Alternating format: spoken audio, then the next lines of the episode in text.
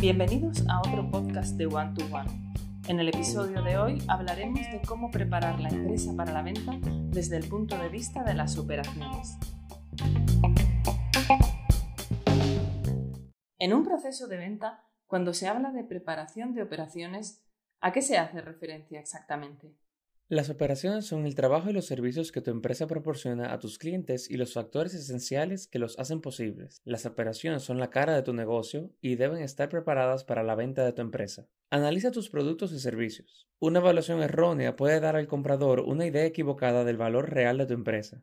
¿En qué aspectos debemos fijarnos cuando se trata de nuestros productos y servicios? Piensa en lo que necesitas para fabricar tus productos o en lo que se requiere para que tus servicios sean eficientes. Esto implica examinar tus costes de producción, conocer tus márgenes de beneficio, etc. Considéralo como si estuvieras haciendo una revisión para que el comprador entienda lo que está recibiendo con respecto a la relación costes y beneficios. ¿Es solo un análisis de mis productos y servicios actuales? No necesariamente. Lo mejor sería que estudiaras la capacidad de tu empresa para diversificar tu línea de productos y servicios. Evalúa si tus productos son únicos, es decir, difíciles de copiar, qué patentes tienes y si tienes un compromiso de exclusividad. Estos son elementos que los compradores valoran mucho. Haz saber a tus compradores si hay alguna barrera que superar al entrar en tu sector y que tu empresa dispone de las herramientas necesarias para superarla. ¿Y nuestra línea de producción y distribución? Tienes que hacer un recuento de tu stock, es decir, el inventario.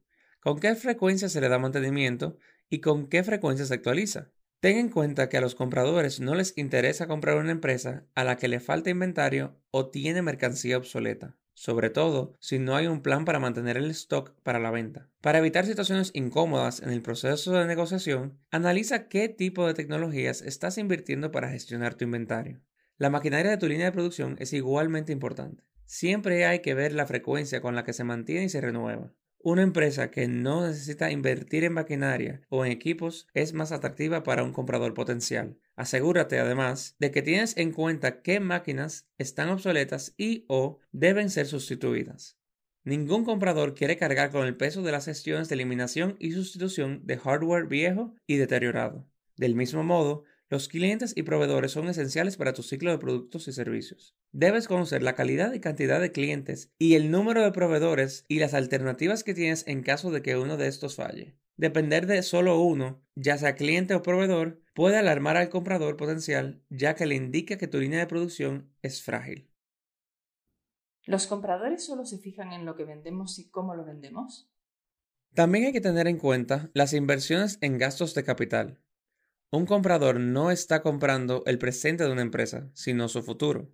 Demostrar que estás pensando en el crecimiento de tu empresa, independiente de que si vendes o no, das pistas al comprador sobre su potencial en el futuro. Planifica tus inversiones para al menos los próximos tres años en función de la demanda actual. Un inversor que tenga que pensar en la inversión de CAPEX restará estos esfuerzos al precio final. ¿Qué más buscan los compradores? Si aún no exportas sus productos, Plantéatelo. Explora los mercados extranjeros vecinos e identifica oportunidades de negocio para tus productos y servicios. Si ya realizas envíos a otros países, comprueba que existen mercados potenciales adicionales que muestran una posible demanda de tus productos. Los compradores de hoy en día quieren una empresa que ofrezca productos diversificados.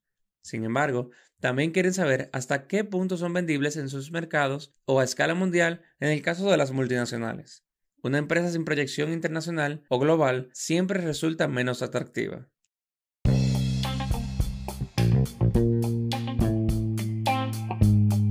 Muchas gracias por escuchar. Esperamos que esta información haya sido útil y les esperamos en el próximo episodio.